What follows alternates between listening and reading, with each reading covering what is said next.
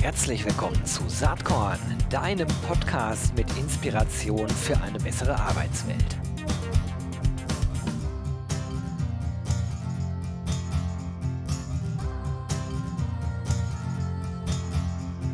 Hallo und herzlich willkommen zur letzten Saatkorn-Podcast-Folge in diesem Jahr, wenn ihr sie in diesem Jahr noch hört.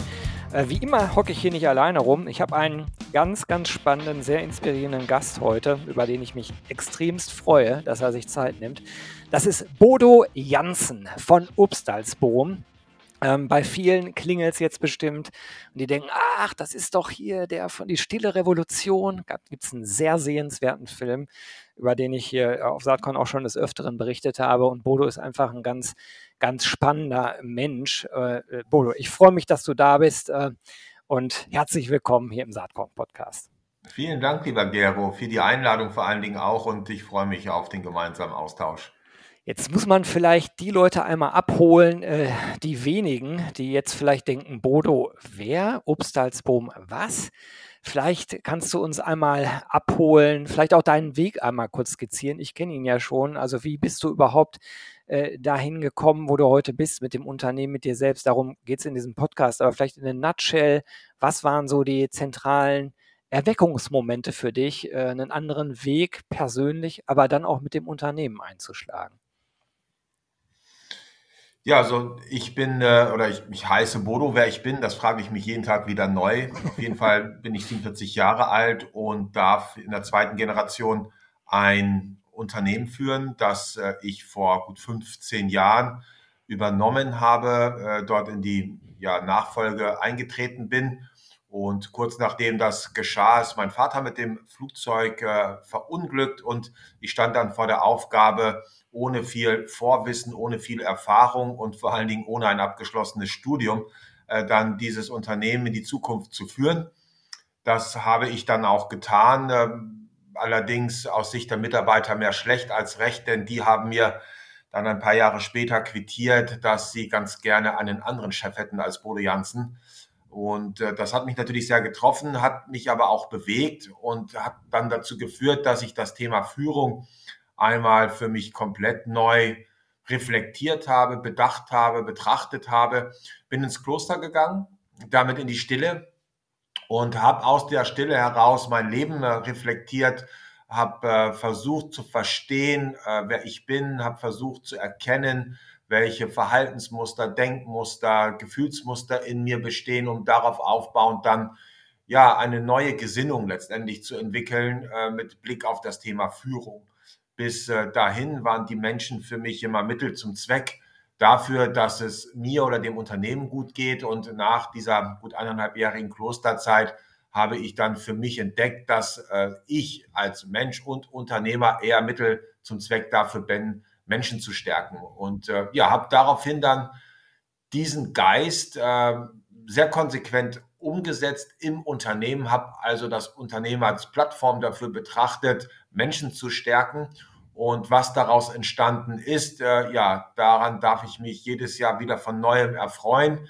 Bei aller Demut und dem Wissen, dass all das, was sich in den letzten zehn Jahren entwickelt hat, äh, eben nicht allein mein Verdienst ist, sondern ich einen kleinen Teil dazu beigetragen habe, ja, dass Entwicklungen möglich sind in einer Arbeitswelt, wie sie von vielen so nicht vorstellbar war. Ich finde äh, diesen ganzen Weg, den ich äh, seit, ja, ich selber seit 2016 verfolge, da, da ist nämlich äh, die Filmpremiere gewesen. Seitdem schaue ich so ein bisschen, was du so treibst mit äh, Upstyles Boom und bin da wirklich beeindruckt. Um das mal ein bisschen plastisch zu machen, was das wirklich bedeutet. Vielleicht kannst du ja mal berichten, äh, was ihr mit euren Azubis äh, so regelmäßig äh, macht. Findet man auf der Webseite, die ich in den Shownotes natürlich verlinke, unter die Tour des Lebens. Aber vielleicht kannst du da ein bisschen was zu sagen. Ich finde es so gut, weil es da um junge Menschen geht und das sehr, sehr anfassbar macht, was sozusagen der Geist von Upstalsboom ist. Ja, was die Tour des Lebens angeht, ähm, äh, verfolge ich damit einen Gedanken, nämlich wenn es um die Entwicklung von Menschen geht, dass das weniger über den Verstand erfolgt und dem, was wir lernen, sondern vielmehr über das, was wir als Mensch erfahren und erleben und fühlen. Und diese Tour des Lebens ist äh, eine sogenannte Exposure, also eine schon sehr äh, anspruchsvolle Erfahrung, die junge Menschen dann machen mit dem Ziel, dass sie ja lernen, für sich und ihr Leben selbst Verantwortung zu übernehmen. Und äh, da gibt es unterschiedliche Destinationen, die wir schon angesteuert haben. So war ich mit einigen Auszubildenden auf dem Kilimanjaro. Mit anderen wiederum bin ich in die Arktis gefahren, um dort äh, ja 15 Tage lang auf Skiern den äh, höchsten Berg des Polarkreises dort zu besteigen. Und äh, all diese Erfahrungen, die die Menschen dann dort gesammelt haben, die zum Teil auch anspruchsvollen Erfahrungen und Gefühle, die mit dieser äh, Erfahrung einhergingen, die haben dann letztendlich bei den meisten dazu geführt, dass sie eine etwas andere Sicht auf das Leben gewinnen konnten. Und das Größte für mich, und das entspricht ja auch ein Stück weit dem Bild, was ich so als Vision habe, meine Vision von glücklichen Menschen ist, wenn in den Gesichtern dieser Menschen wieder die Augen eines Kindes leuchten. Also wenn in diesen Menschen das Licht angeht, in den Augen dieser Menschen das Licht angeht und diese Strahlen zurückkommt, diese Lebensfreude und Lebendigkeit zurückkommt. Und das durfte ich eben erfahren. Und äh, über diese Projekte äh, ist eben nicht nur etwas mit den Auszubildenden entstanden, sondern auch für unser Unternehmen, äh, wie ja die Tour nach Afrika oder auch die Arktis, wo wir uns dann über die Erfahrungen, die wir dort gesammelt haben, auch kulturell und substanziell organisatorisch dann auch weiterentwickelt haben. Und zum Beispiel im nächsten Jahr das äh, Gesamtunternehmen, jede einzelne der Gesellschaften äh, dort eine weitere Bilanz erstellen, zum Beispiel die Gemeinwohlbilanz, äh, um dort dem Anspruch Rechnung zu tragen, den wir für uns nach diesen Touren formuliert haben, mit Blick auf die Umwelt. Das finde ich so wichtig. Ähm, ich sage mal, die Tour des Lebens ist halt super plastisch. Könnte man äh, einen eigenen Film drüber drehen. Ich gehe mal davon aus, dass ihr hoffentlich da äh, das auch irgendwie dokumentiert. Es gibt tolle Fotos auf der Webseite. Vielleicht gibt es das auch als Video, das weiß ich gar nicht. Aber man könnte jetzt auch sagen, ja, das ist ein geiles Aushängeschild, aber stimmt denn das, was dahinter liegt? Und wenn man sich mit Upstals Boom jetzt näher beschäftigt, das ist ja ein äh, Unternehmen, auch Stichwort Corona, äh, ihr seid äh, in der Tourismusbranche, äh, ihr seid ein Hotelbetrieb äh, letzten Endes äh, oder eine Hotelkette, wenn ich das richtig verstehe. Ähm, da habt ihr ja auch Dinge gemacht, die man nach außen gar nicht so wahrnimmt, die man aber umso mehr innen wahrnimmt. Vielleicht kannst du auch ein bisschen äh, erzählen, sozusagen auf welchem Wertefundament ihr zusammenarbeitet und vielleicht mal an ein, zwei Beispielen skizzieren, äh, dass ihr wirklich äh, euch abhebt von vielen anderen Arbeitgebern, die es so gibt. Ja, wenn, wenn ich an die Pandemie denke und äh, dann äh, den, den Menschen in unserem Umfeld äh, sie daran teilhaben lasse, dass zum Beispiel im Jahr 2020, wo wir nur sieben von zwölf Monaten unsere Hotels geöffnet haben konnten und ich dann formuliere, dass das auch unter dem wirtschaftlichen Aspekt erfolgreichste Jahr in unserer Geschichte war, dann äh, schaue ich natürlich in ganz erstaunte Gesichter. Und die Fragen, die dann kommen, ist ja, wie ist denn das möglich? Und ich glaube, das sind verschiedene Aspekte, die dort eine Rolle gespielt haben. Einmal der Umgang miteinander, aber auch, wie du gerade beschrieben hast, das Fundament, auf äh, dessen Basis wir handeln. In allererster Linie natürlich die, die Sinnhaftigkeit, dass die Menschen das, ähm, äh, dass, dass den Menschen das, wofür sie sich seit zehn Jahren bei uns einsetzen, einfach so lieb gewonnen haben, dass sie das als sehr wertvoll erachten und natürlich beschützen wollen. Also da gab es diese ganz starke Bereitschaft, sich über das Maß hinaus für etwas einzusetzen, was den Menschen wirklich von großer Bedeutung ist. Dann aber auch das Thema Verantwortung und wir kennen ja das Thema German Angst in Deutschland, äh, was ja, ähm, ja häufig damit auch oder ausgeprägt wird, indem die Menschen eben nicht bereit sind, Verantwortung zu übernehmen, sondern sie lieber auf irgendein Zertifikat übertragen, als selbst dafür einzustehen. Und äh, das durfte ich in den letzten Jahren äh, auch äh, erleben und in der Pandemie noch viel mehr erleben, dass die Menschen nicht nur dazu äh, in der Lage waren, Verantwortung zu übernehmen, sondern sie waren vor allen Dingen dazu bereit. Und Verantwortung übernehme ich eben nur dann, wenn ich ähm, ja etwas als sinnvoll erachte und wenn ich auch ein Stück weit ja die Gleichgültigkeit überwinde ne, zu dem, worum es geht. Und die Formel, die wir dort im Nachhinein für uns formuliert haben, äh, war, dass äh, wenn der Sinn äh, äh größer ist als die Angst und die, die, äh, die Gleichgültigkeit, dann kommen die Menschen in Bewegung. Und Angst überwinden kann ich nur dann, wenn ich vertraue. Und das ist so der dritte Punkt, äh, dass die Menschen bei uns im Unternehmen sehr viel Vertrauen entwickelt haben in sich äh, aber eben auch in ihre Kollegen und das Unternehmen. Und äh, das hat dann dazu geführt, dass sie eben auch äh, vielleicht Entscheidungen treffen, von denen sie überhaupt gar nicht wissen, ob sie denn nun ähm, ja gut sind oder schlecht sind, sondern erst im Nachhinein wissen können, was denn die kon konkreten Auswirkungen sind. Und das war letztendlich das Fundament, also die Sinnhaftigkeit, das Vertrauen und äh, die Bereitschaft, Verantwortung zu übernehmen, die eben zu einem Umgang mit der Pandemie geführt haben, der nicht problemorientiert war, sondern die Frage, die sich die meisten gestellt haben, war in dem Moment, wo die Hotels geschlossen wurden oder kurz danach war, was wird uns dadurch möglich? Und es kommt da nicht so sehr auf die Bedingungen an, sondern eher darauf, was wir aus diesen Bedingungen machen. Und die Entscheidung, wie wir uns zu diesen Bedingungen einstellen, die treffen ausschließlich wir. Das ist das, worüber wir als Mensch verfügen können. Während wir über das Verhalten anderer Menschen nicht verfügen können, über die Aussagen der Politik nicht verfügen können und wir können auch nicht darüber verfügen, ob eine Pandemie entsteht oder nicht. Äh, also macht es wenig Sinn, sich damit zu befassen, sondern eben dieser Fokus darauf, sich nur mit dem zu befassen, worüber wir tatsächlich verfügen können. Und das ist in allererster Linie unsere Einstellung zu den Dingen und unser Verhalten, das wir an den Tag legen.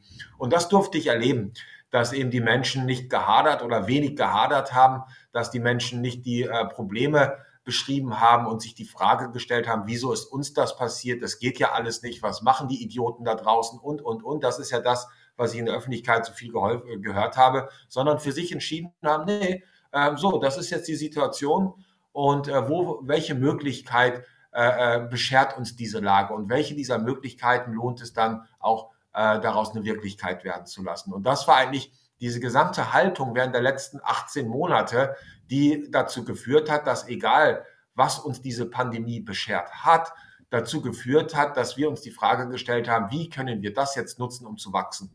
Und somit ist eben bei uns äh, in den letzten 18 Monaten so viel Entwicklung entstanden, so viel Wachstum entstanden, wie wir es vorher nicht ansatzweise hätten erahnen können. Und das macht die Mitarbeiter jetzt in der Rückbetrachtung ver, ver, vermittelt es ihnen Sicherheit, aber auch Stärke und das Gefühl von Selbstbestimmung und natürlich auch ein Stück weit Stolz, äh, dass, sie, dass es ihnen gelungen ist, sich vornehmlich auf das zu fokussieren, worüber sie verfügen können. Das ist äh, etwas, was du da charakterisierst, äh, was man eigentlich auf einer Individualebene, wenn man erwachsen wird und durch verschiedene Krisen im Leben so geht, wahrscheinlich teils unbewusst, teils bewusst, je nachdem, wie intensiv man sich äh, damit auseinandersetzt, ja wahrnimmt. Ne? Also dass sozusagen man aus sich selbst heraus die Haltung entwickeln kann, äh, mit Dingen vernünftig umzugehen oder eben sich immer als Opfer zu fühlen. Äh, ich empfinde das so, dass es bei euch gelungen ist, das auf äh, also diesen Weg, ähm, diesen Erkenntnisweg auf eine Organisation zu übertragen. Und ähm, das setzt zumindest in meiner Denke ja voraus, dass man jedem einzelnen Menschen erstmal äh, dieses Bewusstsein vermittelt, so denken zu dürfen und zu erkennen, dass äh, in jeder Entscheidung ein Risiko drin steckt, aber man sich trauen sollte, eine Entscheidung zu treffen. Ähm, kannst du damit was anfangen? Also diesen, diese Rückführung auf die Individuen in einer Organisation? Ja, letztendlich gibt es das Unternehmen ja nicht oder die Kultur nicht, sondern eine Kultur ist nicht mehr oder weniger als die Summe der Verhaltensweisen der Menschen, die sich darin bewegen. Mhm. Und die Grundlage dieser Verhaltensweisen ist die Haltung und noch eine Stufe eben, da sind die inneren Bilder. Also das Selbstbild, das Weltbild, das Menschenbild, mit dem ich so im Leben unterwegs bin. Und das ist die Aufgabe, sich dieser Bilder bewusst zu werden.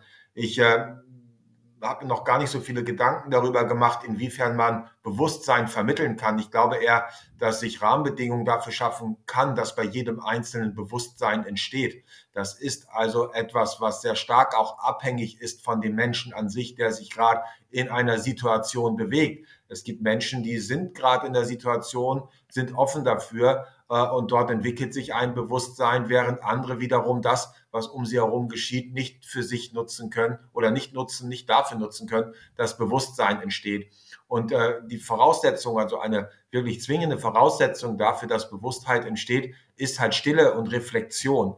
Und äh, das ist eigentlich so eine Ermutigung, ne, die, die wir, die wir Führungskräfte auch immer wieder aussprechen können, eben nicht zu versuchen, immer nur alles über die Aktivität, den Aktionismus zu lösen, über den Verstand zu lösen, sondern einfach mal innezuhalten, zurückzutreten und dann eben auch äh, in sich zu gehen und der inneren Stimme zu lauschen. Und äh, dann auch für sich zu identifizieren, wer ist denn da, der dort spricht? Spricht gerade quasi, sind das Gedanken, die ihre Konditionierung in der Vergangenheit erfahren haben, durch Gesellschaft, Eltern, schmerzhafte Erfahrungen oder sonst etwas? Oder spricht dort tatsächlich doch mein, mein wahres Selbst? Ne, und das lässt sich ja sehr leicht zu differenzieren. Also die Antwort auf die Frage, wer spricht denn da, um darauf aufbauend dann auch mit der Situation umzugehen. Also das, was, was wir Führungskräfte äh, machen können, ist, dass wir einfach Rahmenbedingungen dafür schaffen, dass Bewusstheit entsteht. Und äh, das ist, glaube ich, etwas Entscheidendes. Und das ist das, was auch Führung für mich bedeutet, nämlich einen Raum zu schaffen, in dem so etwas möglich wird. Und ähm, das, das erlebe ich in vielen Unternehmen nicht dass dieser Raum geschaffen wird dafür, dass Menschen für sich selbst etwas zu erkennen äh, oder selbst etwas erkennen. Wir versuchen ja auch äh, diese Selbstführung, ja, wir wollen es ja irgendwo hinführen. Ähm, das ist ja schon mal sehr komisch, ne? sich irgendwo hinzuführen, ja, irgendwo an, das setzt ja voraus, dass wir glauben, irgendwo anzukommen und dann glücklich zu sein. Aber das ist ja gar nicht so, sondern letztendlich beginnen wir ja jeden Tag wieder von neuem, äh, äh ja, äh, damit etwas zu erkennen und viel mehr als etwas zu erreichen, geht es darum, etwas zu erkennen, sich selbst zu erkennen, sich seiner Denkmuster, seiner Verhaltensmuster und Gefühlsmuster bewusst zu werden und Antworten auf die Frage zu finden, was ist denn das, was dieses Gefühl gerade auslöst? Gar nicht so sehr, um das zu verändern, sondern äh, einfach, äh, um damit gut umzugehen. Und das ist das Entscheidende. Und äh, viele sprechen von Veränderung, aber es geht gar nicht so sehr um Veränderung. Es geht vielmehr um Wandel. Und Wandel äh, ja, vereint ja die Würdigung des Bestehenden äh, mit dem unbedingten Willen der Weiterentwicklung. Und das ist ja nicht das, worum es geht. Das nimmt der ganzen Sache so ein bisschen Druck. Das ist eine sehr, sehr schöne Sichtweise. Passend dazu, ähm, der Aufhänger für unser Gespräch ist ja auch, dass gerade ein äh, interessantes Buch von dir erschien. Es ist nicht das erste, aber es, äh, es heißt Stille, hast du gerade schon angesprochen. Äh, und ähm, ja, es dreht sich äh, um das Thema, wie man durch Stille, durch Reflexion ähm, sozusagen äh, das eigene Bewusstsein, so übersetze ich das jetzt mal, in eine Richtung bewegt, die Wandel äh, äh ermöglicht. Vielleicht habe ich das unzureichend gerade wiedergegeben, aber vielleicht kannst du ein bisschen was zu dem Buch erzählen. Wie bist du auf die Idee gekommen? Es ist gegliedert äh, in, den, in, in die Monate des Jahres, also von Januar bis Dezember. Das ist so die Struktur. Ähm, wie, wie, ist die Idee zur Stille entstanden? Also die Idee entstand äh, aus ganz unterschiedlichen Impulsen. Einmal der Impuls, dass die Leser der bisherigen Bücher sich etwas wünschen, was sie als konkreten Leitfaden verstehen, um ins Handeln zu kommen. Meine bisherigen Bücher sind ja sehr in Romanform auch geschrieben oder tendenziell als Sachbuch beschrieben, aber es gibt dort nicht so die, die klare Verfahrensweise, was ich jetzt heute tun kann oder morgen tun kann, sondern ich lade ja die Menschen äh, dazu ein, äh, im Lesen des Textes sich selbst wiederzufinden und selbst Antworten auf die Frage zu finden, was braucht es jetzt in meiner Situation. Das ist natürlich für manche Menschen abstrakt. Und so kam immer wieder die Aussage, ja, Bodo, äh, kannst du nicht mal was Konkretes machen? Das ist das eine. Und das andere war eine Frage einer Studentin, äh, während einer Lehrveranstaltung der Uni Wien, wo ich zusammen äh, mit äh, einem Professor eine gemeinsame Lehre hatte. Und die fragte, ja, Bodo, wo war denn dieser Moment, wo sich dieser Wandel tatsächlich vollzogen hat oder wo ist der Ursprung dieses Wandels, den wir jetzt hier von dir erleben, über den du sprichst? Und da, damals bin ich dann in mich gegangen und es war tatsächlich die Stille letztendlich, in der dann das entsteht, was wir Erkenntnis nennen. Also äußerer Lärm macht uns innerlich blind und letztendlich geht es halt darum, äh, für sich zu erkennen, was ist denn das, worum es mir im Leben wirklich geht und wofür ich mich einsetzen will und um dem, äh, um sich dessen bewusst zu werden, ist die Stille. Also war die Aufgabe ein Stück weit äh, schon formuliert, nämlich etwas ganz Praktisches zu formulieren, das mir dabei hilft, die Fähigkeit zu entwickeln, sich selbst führen zu können. Und äh, gerade in den Zeiten der Unvorhersehbarkeit, die wir jetzt erleben, ist ja die, gewinnt die Fähigkeit, sich selbst führen zu können, immer mehr an Bedeutung.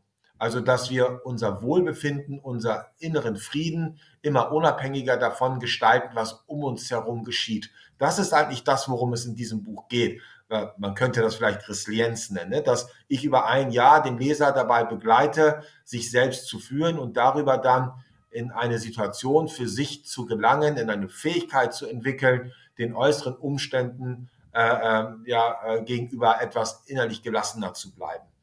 Und dann habe ich gesagt, gut, dann mache ich einen Fahrplan. Ein Jahr ist ein guter Zeitraum, um sich diesen Themen ein Stück weit zu nähern. Und dann war ja auch die Frage, gut, es ist nicht immer so ganz einfach, neue Gewohnheiten zu entwickeln. Und letztendlich geht es um die Entwicklung von Gewohnheiten und Denkweisen, also Denkmustern, äh, Verhaltensmustern, Gefühlsmustern.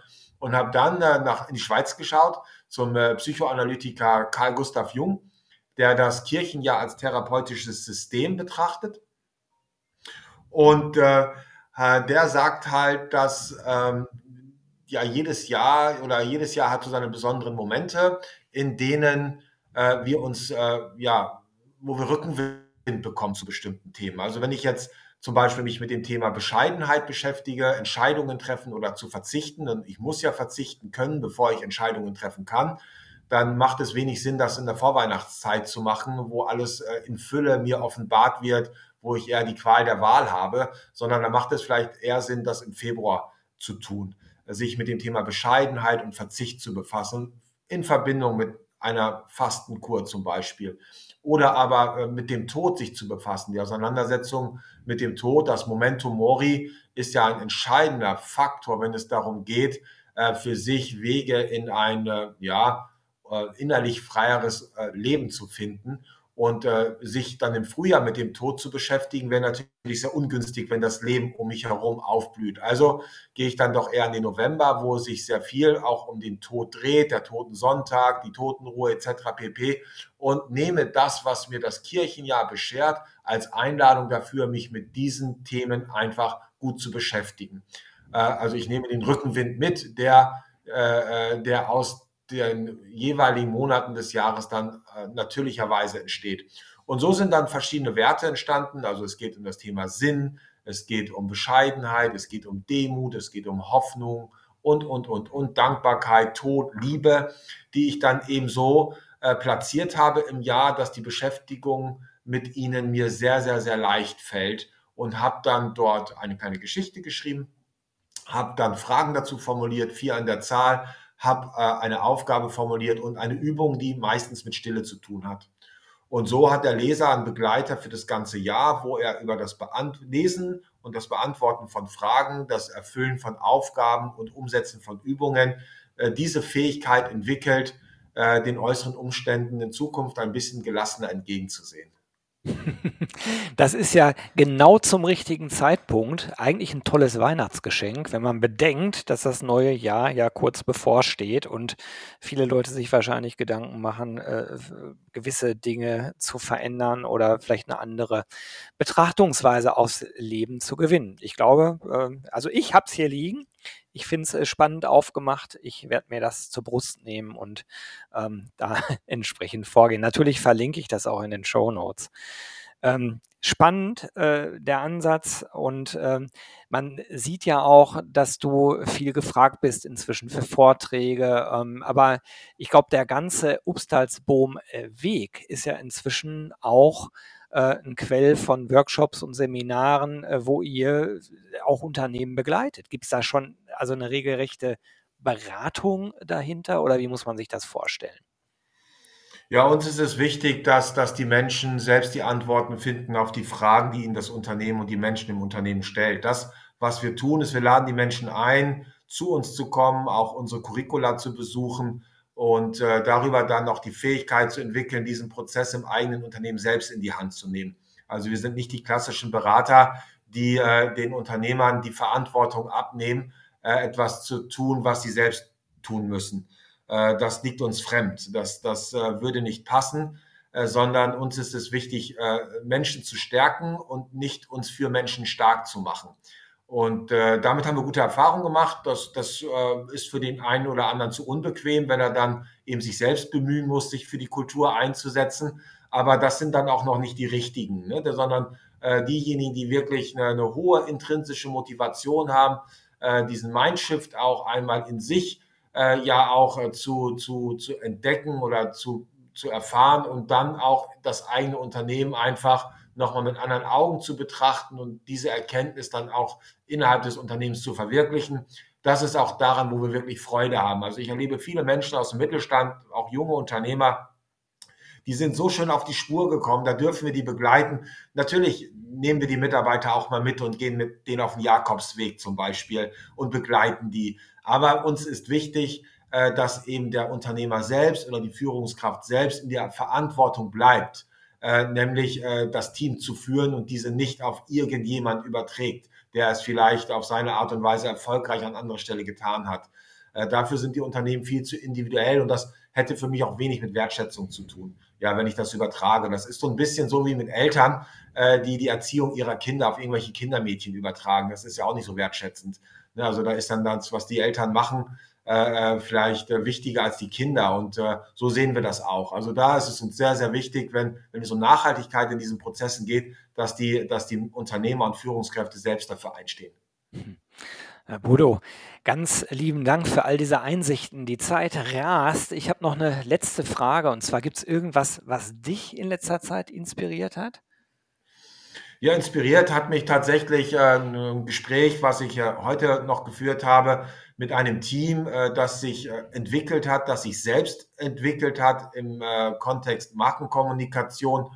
Und das lässt sich sehr einfach beschreiben, wie die zueinander gefunden haben und wie sie arbeiten, nämlich in Verbindung mit Franz Kafka. Wege entstehen dadurch, dass wir sie gehen.